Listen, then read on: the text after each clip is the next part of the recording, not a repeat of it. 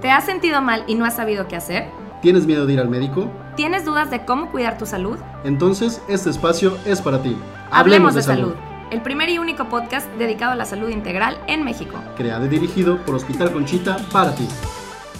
Hola, ¿qué tal? Bienvenidos a la primera edición de nuestro podcast Hablemos de Salud de Crisis Mujeres Hospital Conchita. Mi nombre es Jesús Naranjo. Mi nombre es Maite del Castillo y el día de hoy vamos a estrenar este podcast con un tema pues muy sonado últimamente, que es la lactancia materna. Y para esto tenemos como invitada principal a la doctora Irma Vélez, quien es pediatra y neonatóloga y además de esto es educadora en lactancia. Así que te damos la bienvenida, doctora. Mucho gusto. Muchas gracias, mucho gusto y muchas gracias por la invitación.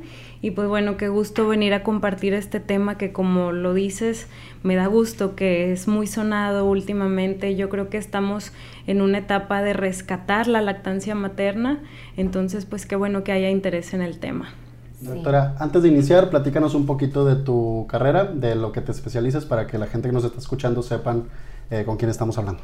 Claro, pues yo soy médico cirujano y partero por la Universidad Autónoma de Nuevo León. Posteriormente estudié la especialidad de pediatría y luego neonatología, las dos aquí en casa en Cristus Muguerza Conchita, ah, avalado por la UDEM. Y posteriormente eh, realicé estudios en lactancia materna, me formé como educadora y pues en eso estamos. Tengo también mi grupo de apoyo a la lactancia, veo consulta privada y pues en eso estamos. Pues bienvenida doctora. El día de hoy vamos a estar haciendo, platicando algunas preguntas que nos llegaron a través de redes sociales. Eh, nos pueden seguir en facebook.com diagonal hospital conchita y en instagram.com diagonal conchita. Ahí estamos eh, conectados con ustedes y pues arrancamos con la primera pregunta. Vamos a empezar a leer algunas de las preguntas que, como bien dijo Jesús, este, nos enviaron por las redes. La primera, y creo que es una que yo en lo personal siempre he tenido esa duda, es, la pregunta dice, los primeros días es solo calostro, pero aquí yo empezaría con, ¿qué es el calostro? De hecho, el calostro es uno de los conceptos más importantes que me interesa que conozcan todas las mujeres que están en esta etapa, porque eh, la mujer tiene la creencia de que va a producir muchísima leche desde los primeros días y la naturaleza es diferente. Tiene un ciclo que inicia con el calostro, precisamente. El calostro es la primera leche de esos primeros tres a cinco días más o menos y que tiene como características muy importantes, le llamamos la supervacuna, ¿verdad? Que tiene muchísimos anticuerpos, tiene mucha protección para ese bebé que viene llegando a un mundo nuevo, que se va a enfrentar a virus, a bacterias, etcétera. Entonces es muy protector. Y otra de las características que es bueno que conozcan las mamás es que el calostro es como un concentrado, o sea que es poquita la cantidad pero es súper importante que bebé la reciba. Entonces, al ser poca la cantidad del calostro, pues muchas veces no se ve, no lo siente la mamá y eso da como la falsa percepción de que no tiene leche. Entonces, cuando mamá sabe esto, que eso es lo natural, que no se sienta y que no se vea, esos primeros días, porque apenas son unas gotitas, ella va a estar confiada de que su bebé está comiendo. ¿Tiene alguna característica diferente el calostro a la leche ya materna? O sea, ¿se ve la consistencia o el color, algo distinto? Se ve el color diferente, puede, ver un, puede verse un poquito más amarillo, incluso un poco verdecito. Eh, es poca la cantidad que yo insistiría en ese punto, ¿verdad? Que no esperen ver muchísimo. Y pues mientras sigamos el, el segundo concepto importante, que es la libre demanda, poner a bebé a comer cada vez que tenga hambre, pues se sigue ese ciclo natural de eh, estimular el pecho y que saque todo ese calostro para que posteriormente ya aumente la producción que es nuestra segunda pregunta, que vendría siendo el golpe de leche, o que también lo llaman la subida de la leche. Tiene varios nombres, a veces le llaman el golpe de leche, la bajada de la leche, la subida de la leche, todo esto significa lo mismo, que es ese cambio en la producción, que como bien dijimos, si ponemos a bebé a que coma cada ratito siguiendo esa libre demanda cada vez que pida, ya para el cuarto o quinto día viene la bajada de la leche y ahí ya mamá siente los pechos cargados, ya se siente donde está fluyendo la leche, incluso se pueden escuchar los traguitos en bebé, hace espacios más largos entre cada toma, pero para llegar a ese punto necesitamos la libre demanda, ¿verdad? Es importante ponerlo cada ratito a que coma.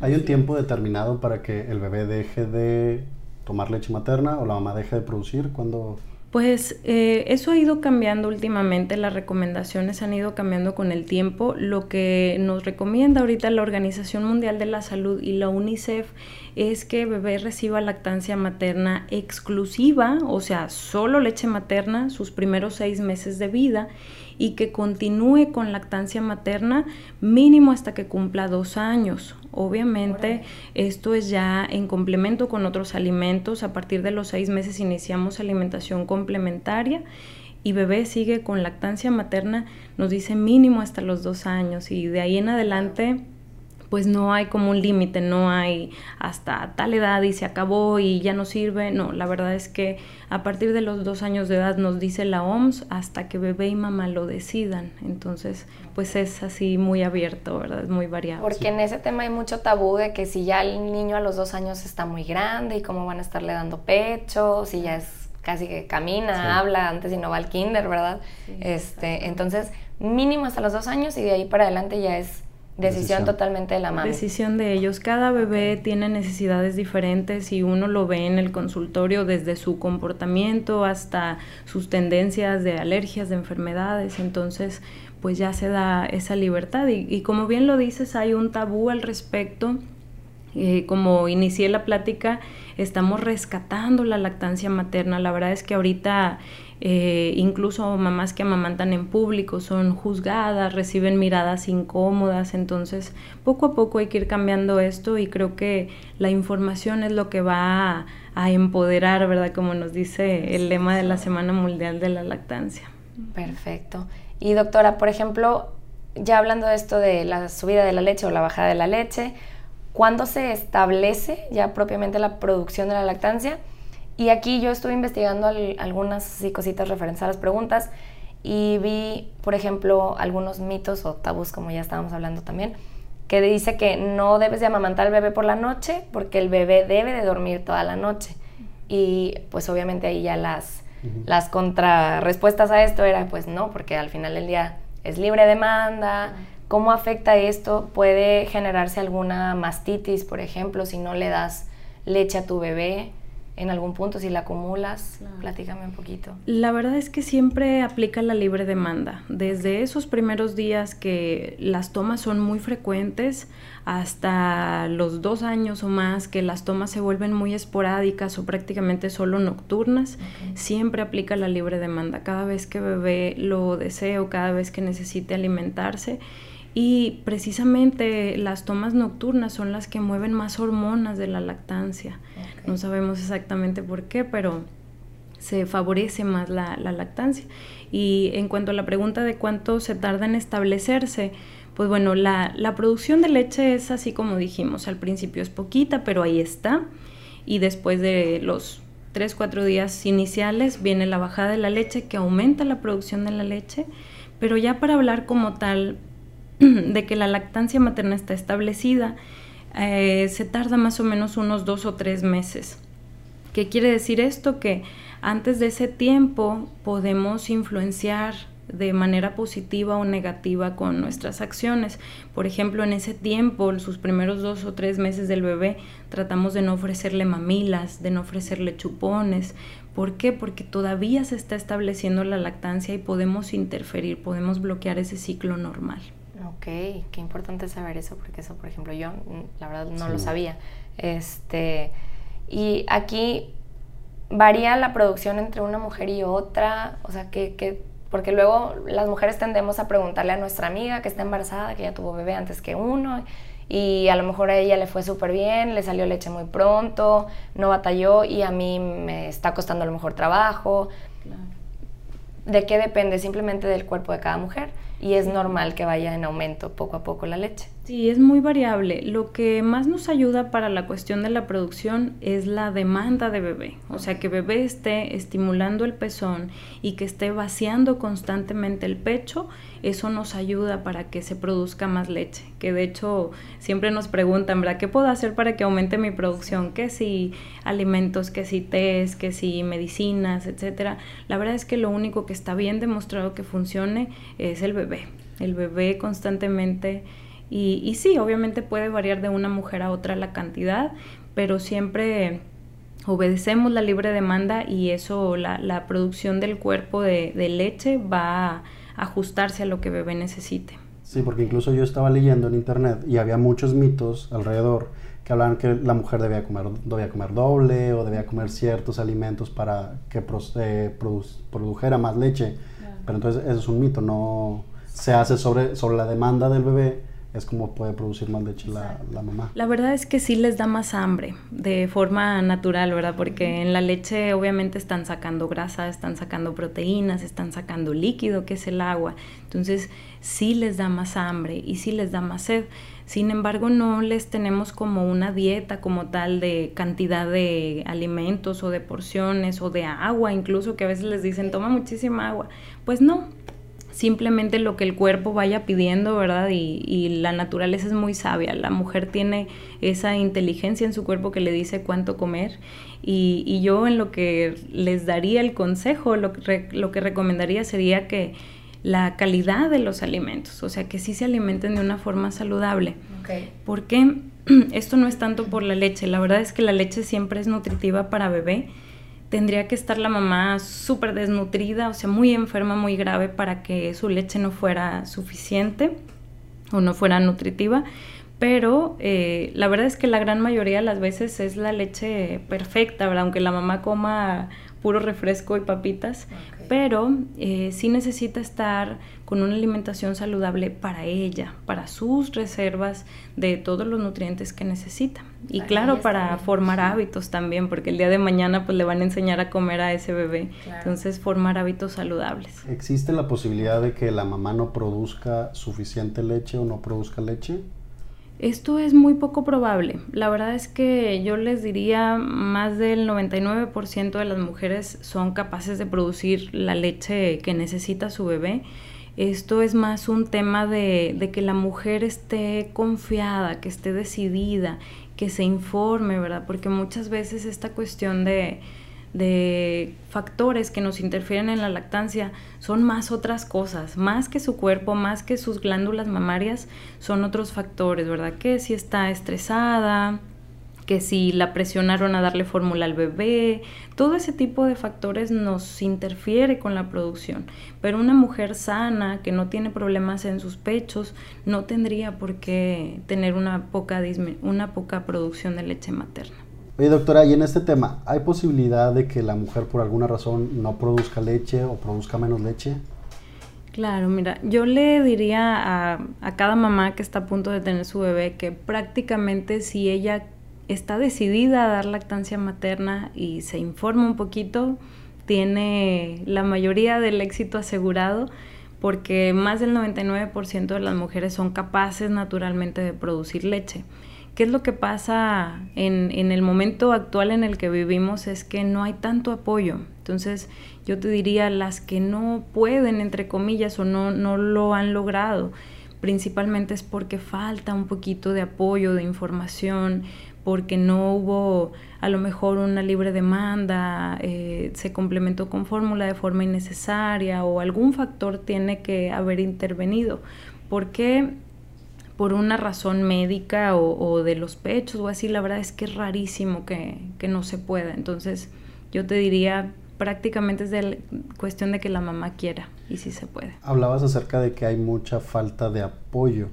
Esto quiere también, tiene que ver con espacios para que lo hagan, con el hecho de que no haya eh, suficiente apertura en la sociedad para que una mamá pueda hacerlo, o haya mucha presión porque cambia fórmula en lugar de tener este, leche materna. Claro. Sí, ahí reciben mucha presión por parte de, de, su entorno, sobre todo de los familiares cercanos o a veces, desgraciadamente, incluso de personal médico o de enfermeras que no estamos también muy informados y podemos ahí dar consejos equivocados o incluso fomentar los mitos, ¿verdad? Entonces, pero sí se da mucho eh, en el entorno cercano es por eso que es importante que la mamá esté informada y que reciba apoyo de, pues, de las personas cercanas y de sus médicos.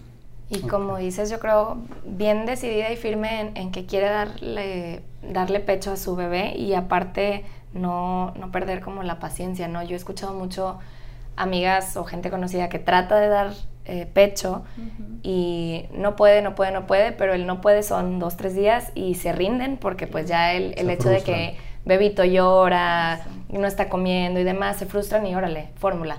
Este, entonces pues el tener esa pues esa paciencia y consistencia en, en cuanto a la lactancia, ¿no? Exacto, que va de la mano con todo. Por ejemplo, de lo que hablábamos en un inicio del calostro. Si yo sé que el calostro es poquito y bebé va a estar comiendo frecuentemente y ese es el ciclo natural esos primeros días, pues voy a ser paciente porque ya sé a lo que me voy a enfrentar. Y, y, pues bueno, trae diferentes retos la lactancia, ¿verdad? Eh, diferentes en, en cada etapa y siempre tiene que estar bien convencida, con mucho apoyo y con mucha paciencia, como bien lo comentas. Nosotros como hombres, eh, como pareja de la mujer, ¿cómo podemos apoyarla? O sea, ¿qué podemos hacer para que pues se sienta tranquila, esté tranquila como para poder producir leche normal, aunque suene muy raro, pero, pero así es y que no esté tan estresada por tanto mito por tanta presión. exactamente. De hecho, yo pienso que el mejor apoyo para la mujer es su pareja, ¿verdad? Digo, las que tienen la suerte de estar con su pareja, es el mejor apoyo que pueden tener. ¿Por qué? Porque es el que va a estar ahí, sobre todo en las noches, que es lo que a veces se complica un poquito más. Y mientras papá esté también bien convencido, bien informado, pues va a ser un pilar de apoyo. Y la otra cuestión es que si bien papá no, no puede amamantar directamente a bebé, sí puede ayudar a la lactancia. Y que aquí decimos, bueno, pero pues ¿cómo ayuda, verdad? El apoyo emocional es súper importante porque la mujer en ese momento está vulnerable, está bajo el efecto de cambios hormonales, de cansancio, de dudas muchas veces. Entonces el apoyo emocional con que se sienta apapachada, amada y apoyada, ya estamos del otro lado. Y la otra cuestión es también mucho con la ayuda física, o sea, todos los quehaceres de la casa, eh, la comida, los platos, atender visitas, etcétera. Si papá se enfoca a eso y le deja a mamá solamente la tarea de amamantar y de descansar, porque también necesitará descansar, también tenemos prácticamente el éxito asegurado. Qué padre, qué importante saber eso, la verdad. Sí. Son los papás pro lactancia. Sí, claro. Hay, hay un tema ahí, lo mencionas de, de, de relajarse y de descansar.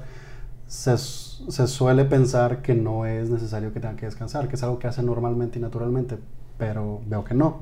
O sea, si hay un periodo en el que ella necesita estar tranquila, necesita estar descansando, eh, ¿Eso porque es muy cansado, es doloroso? ¿Cómo, lo nos podrías decir? La verdad es que sí es cansado la mayoría de las veces, sobre todo esos primeros días y sobre todo en algunas etapas que le llamamos crisis de, lactancia o brotes de crecimiento, eh, que es mucha la demanda de bebé. Obviamente es muy cansado porque como platicábamos hace un momento, son más las tomas de noche, sobre todo los primeros días, sobre todo en esos brotes de crecimiento. Entonces yo la recomendación que les doy a las mamás es que traten de dormir cuando se pueda, ¿verdad? Que casi siempre va a ser, esos primeros días va a ser más en el día, porque la noche bebé va a estar más activo, más despierto y con más hambre, ¿verdad? Entonces durante el día, entre una toma y otra, la recomendación es que descanse lo más que pueda la mamá. Ok, ok, muy bien. Oye, doctora, y por ejemplo, ya para ahora sí ya te estás preparando, vas a amamantar a tu bebé, ¿cuáles son las diferentes posiciones que podemos como adoptar para este proceso? Este, y asimismo para ayudar pues a que el bebé tenga una, una mejor posición para el agarre de pezón, que tengo entendido es algo muy importante para que de verdad eh, estimule y también él pueda pues comer bien. Claro, sí, el, el, agarre es muy importante. De hecho, un correcto agarre también es un, un adecuado inicio de la lactancia porque se previenen muchos problemas. Y sí, posiciones hay infinidad, ¿verdad? Es el Mama Sutra que le dicen. Prácticamente eh, la postura que se adapten, ¿verdad? Las más comunes, pues es la acunada que tiene bebé así como abrazadito de frente. Hay otra que es la fisiológica, que es teniendo a bebé completamente encima, ¿verdad? Que es como en el momento del parto, en el momento que nace, pasarlo al pecho. Hay otra que nos ayuda mucho, por ejemplo, para las mamás que tuvieron una cesárea y que les duele el vientre o traen sensibilidad. Nos ayuda la postura de balón de fútbol, que literalmente es como traen el baloncito los jugadores de, fútbol, con la cabecita hacia adelante y las piernitas hacia atrás, hacia la espalda. Y variantes de eso hay muchísimas, prácticamente es como se puedan acomodar. Y el agarre es otra cuestión que hay que cuidar, ¿verdad? Hay que tratar de que bebé agarre lo más que pueda de pecho, prácticamente todo el pezón completo con areola al momento que, se prenda para comer. Y eso lo logramos, pues bueno, hay, hay técnicas, ¿verdad? se puede comprimir un poquito, con, le llamamos la técnica de la C. Mamá comprime su pecho, se acerca a bebé y bebé tiene un reflejo de abrir muy grande la boca. Entonces, cuando tocamos la boquita, entonces aprovechando ese reflejo, en ese momento lo ponemos al pecho. Y lo que tenemos que ver es eso, que la boca esté bien abierta, que se vea la carita prácticamente pegada al seno, ahora que les digo, parece que ni pueden respirar, pero sí respiran. Y se ve cómo están los labios hacia afuera, como un pescadito donde está completamente abierta la boquita. Ok, muy bien. ¿Y cómo puedo saber ya que mi bebé empezó a, pues, a succionar eh, la leche? si está succionando bien. Yo, yo como mamá me doy cuenta, se siente o veo al bebé de una u otra forma, ¿cómo sé si está succionando bien? Sí, sí se siente, sí se siente. Eh, yo les diría a las mamás también que, que tiene que verificar que no haya dolor, ¿verdad? Los primeros jalones de leche le decimos, se siente raro, se siente un poquito incómodo, pero después de ese momento ya no debe de doler, no debe de doler durante la toma ni al final tienen que quedar los pechos sensibles, porque eso significaría que no hay un adecuado agarre y que hay que mejorarlo. Y eso nos conviene tanto para que no lastime el pecho como para que saque la cantidad adecuada de leche, porque un bebé que no tiene un correcto agarre tampoco saca tanta leche. Entonces, ese es uno de, de, los datos y lo ven en el bebé, o sea, ellas van a ir conociendo a su bebé y se van a dar cuenta cómo se ve cuando, cuando ya llenó, ¿verdad? Cuando ya se sació de, de leche. Entonces, cuando duele es momento de revisar la posición del bebé o que algo esté haciendo mal la mamá. Sí, definitivamente. No debe de doler la lactancia. De hecho, es, es, un temor que tienen muchas veces las mamás, que llegan con poquita información y la información que, que llevan es incorrecta la mayoría de ellas piensan que va a doler y que eso es lo normal. La verdad es que no, mientras haya una adecuada posición de bebé, un correcto agarre, no tendría por qué doler. Y en ese aspecto, como, como comentábamos hace un momento, no hay todavía tanta información a nivel sociedad sobre lactancia. Entonces yo la recomendación que les hago a esas mamás que están teniendo dolor o están teniendo alguna dificultad es que se acerquen a una asesora de lactancia en, este momento ya contamos con muchas asesoras en la ciudad, tenemos consultoras también.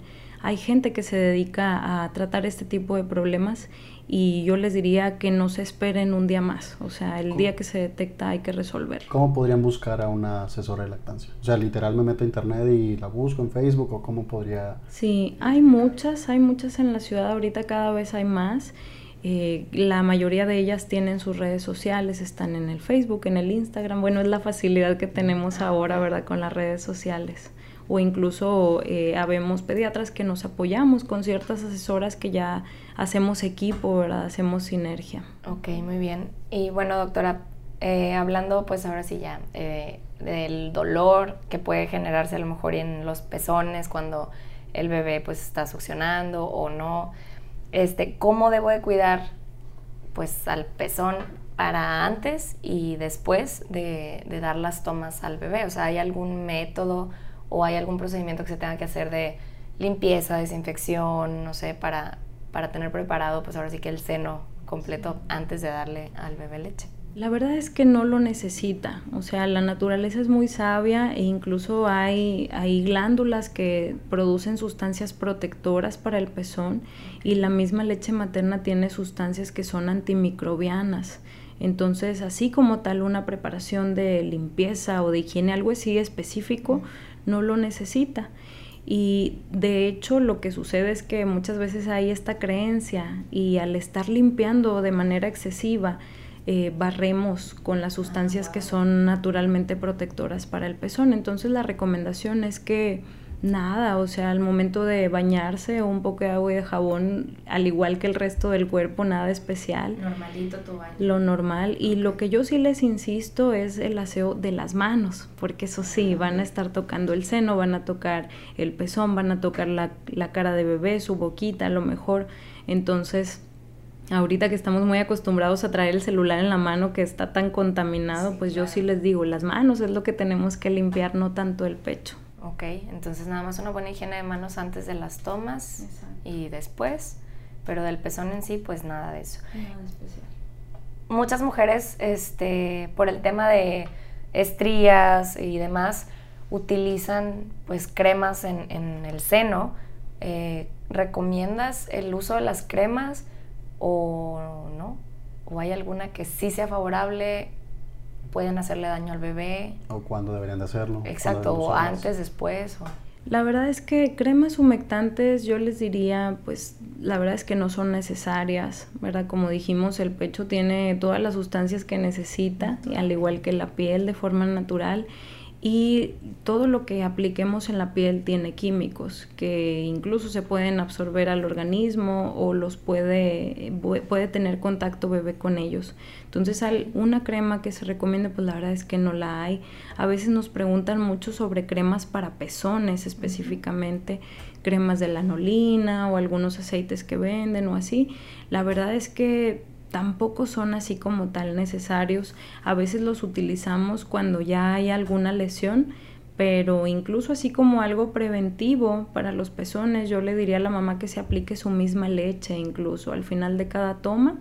Puede extraer ella misma con sus manos un poquito de leche y se aplica en el pezón y en la areola y eso tiene sustancias protectoras.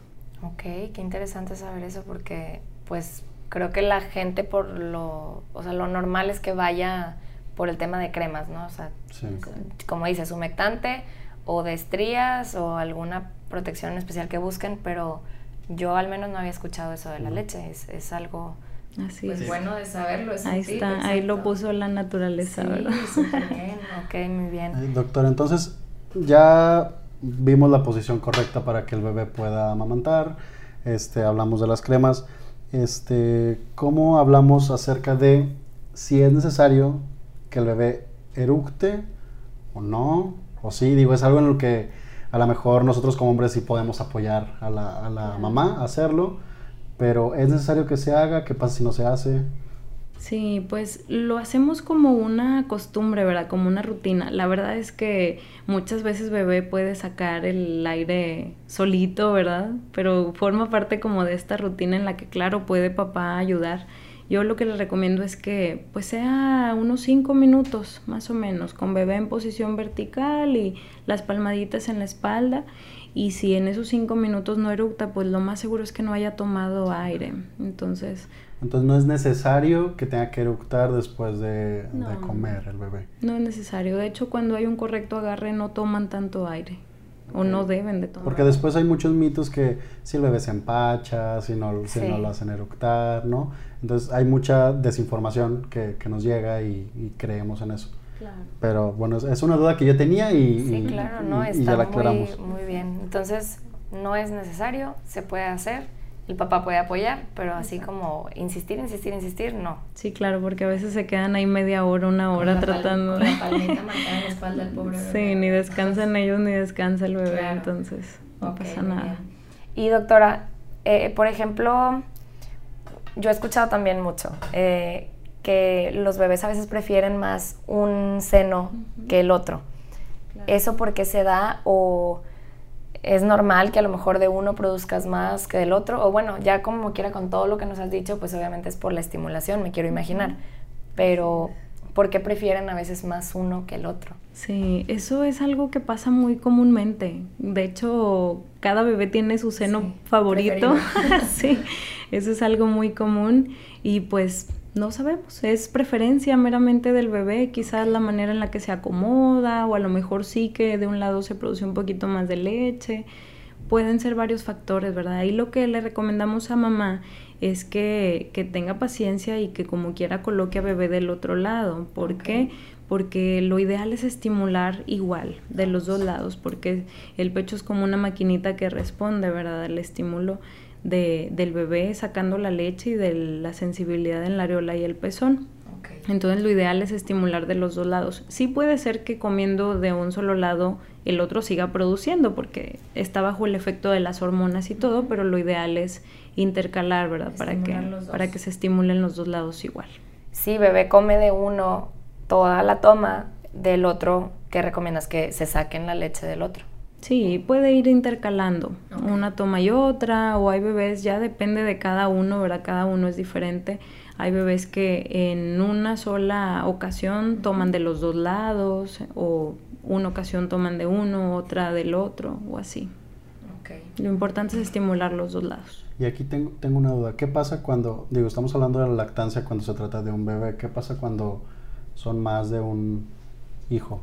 Que son trillizos o gemelos, gemelos. ¿Qué pasa ahí? O sea, ¿se produce la mamá suficiente leche para los dos, tres niños?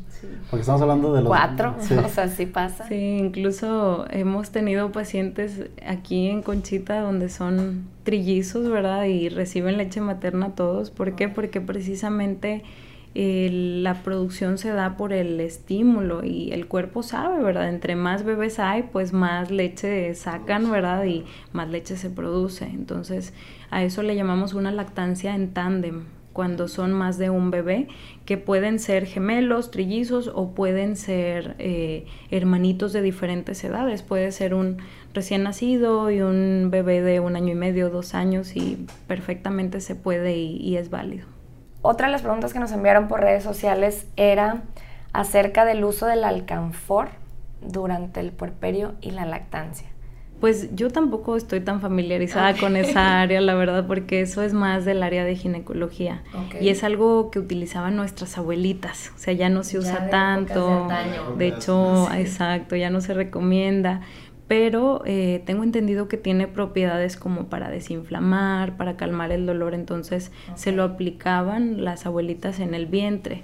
Entonces, em, pues bueno, si, si tuviera la mamá duda de si se puede utilizar en el periodo de la lactancia, la verdad es que no se puede. ¿Por qué? Porque lo que sí está demostrado es que el alcanfor se puede absorber en la piel y puede entrar al organismo y pasar a la leche materna y puede tener efectos tóxicos en el bebé. Entonces no se recomienda ya. Ya ni en la ni embarrárselo en la panza ni, nada. Ni nada. Ok. Mejor evitarlo. Entonces, para que los que nos están escuchando, pues si alguien tiene todavía esa creencia por ahí en casa, pues que lo suspendan en todo caso, ¿verdad? Así Ok, muy bien. Y doctor, estamos hablando de los bebés que nacen sanos al final del día. ¿Qué pasa eh, cuando el bebé pues se tiene que ir a neo y está internado? ¿Cómo, ¿Cómo es ese proceso de lactancia de la mamá y el bebé? Claro. Eh, si bien lo dijimos, lo ideal es que estén juntos, que haya esa libre demanda, que haya ese estímulo directo al pecho, eh, sobre todo los primeros días, cuando nos cambian la jugada y bebé llega antes de tiempo, tiene que hospitalizarse y toda esta cuestión, pues probablemente no vamos a seguir ese ciclo natural del que hablábamos, pero de que se puede, se puede, definitivamente se puede y yo le diría a esa mamá que su bebé necesita la leche materna, o sea, si todos lo necesitan, un bebé que está internado, que está prematuro, pues muchísimo más, ¿verdad? Está bien demostrado que la lactancia materna, la leche materna en un bebé prematuro que está internado, le protege contra complicaciones, mm, complicaciones que pueden ser graves. Entonces, yo le diría a la, a la mamá de un bebé que está internado, un bebé prematuro, que su bebé necesita su leche como parte de su tratamiento, no solo para que crezca y se desarrolle como, como un bebé de término sano, sino como parte del tratamiento, ¿verdad? Como si fuera un medicamento que le va a ayudar también. Cuando pasa esto, que el bebé esté neo, eh, el doctor invita a la mamá que lo haga o ella debe de pedírselo al doctor o puede hacerlo? ¿Cómo funciona eso? Sí, pues debe ser un trabajo en equipo, ¿verdad? Lo ideal es que la mamá llegue informada y que ella sepa la importancia de su leche materna y que se apoye, ya sea con su médico o con una asesora de lactancia, como decíamos hace un momento, para que la capaciten en extracción de la leche materna. Si bien no va, no va a estar muchas veces en contacto directo con el bebé, ella puede aprender a extraerse la leche debe eh, aprender además el horario que debe de tener de extracciones y cómo almacenarla, cómo transportarla y todo este, toda esta información para que pueda llevarle la leche a su bebé. Bueno, doctora, y este es en el caso de los niños que nacen prematuros, que no tienen a lo mejor ese apego como tan constante. ¿Y qué pasa también con las mamás que tienen que trabajar, que dejan al bebito pues a lo mejor gran parte del día? ¿Cómo, ¿Cuál es la recomendación de, lactancia en, en este tipo de mamis que tienen que salir a trabajar? Claro, ese es un reto grande en la actualidad, porque la mayoría de las mujeres trabajamos, muchas mamás trabajan, entonces eh, uno se pone a preguntar cuánto tiempo han dado lactancia a otras mujeres y muy frecuentemente nos dicen mes y medio hasta que regrese al trabajo o tres meses porque regrese al trabajo o así. Entonces no tiene por qué ser así. El, el trabajo o el que una mujer sea activa laboralmente no tiene por qué interferir la lactancia. Eh, obviamente sí tiene que apoyarse con extracciones, ¿verdad? Tiene que tener su extractor, tiene que saber cómo utilizarlo, tiene que saber lo que decíamos, cómo almacenar la leche, cómo transportarla, cómo dársela a su bebé o cómo se la van a ofrecer mientras ella no esté tener su banco de leche, ¿verdad? Es, un tema muy largo el, el, del regreso al trabajo, pero lo que te puedo decir es que debe de ser algo planeado, que se planee con anticipación al menos unas tres semanas, dos semanas, para tener oportunidad de empezar a trabajar en el banco de leche que va a dejar en casa y en las extracciones de leche materna. Y ahí yo creo que también pues la mamá acercarse desde antes pues tal vez con la empresa en la que labore o en el lugar donde trabaja para pues comentar que va a requerir tal vez ciertos espacios, ¿verdad? Que ahorita está muy, como que era muy de moda, por así decirlo. El que muchas empresas están haciendo espacios en donde la, la mamá puede extraer la, leche, Para, para, guardarla. Hay muchos programas ¿no? en empresas que incluso les dan más tiempo a las mamás para que puedan estar solo un tiempo en la oficina y estar en casa con su bebé. Y está en los derechos, o sea, la mamá puede exigir esos derechos porque está en las leyes. Entonces deben de tener como mínimo dos lapsos de media hora durante su jornada para la extracción o les dan una hora de salida temprano para que puedan ir a casa con sus bebés. Entonces a todas las mamás que nos están escuchando, que no lo sepan, pues bueno, existen, este, digamos, facilidad que da la ley para, para, que ellas puedan estar con su bebé puedan amamantar. Debe de haber espacios, como bien lo comentas. Algunas empresas muy conscientes y que apoyan mucho la maternidad y la lactancia ya tienen sus espacios, ya tienen sus lactarios. Otras no lo tienen, pero también están en su derecho las mamás de exigir ese mismo espacio. Ok, perfecto. Pues para que las que no lo tengan, que vayan preguntando, ¿verdad? Y exigiendo, porque al final del día, pues la maternidad es otro trabajo, ¿sí? Este, y otra pregunta que quería hacerte.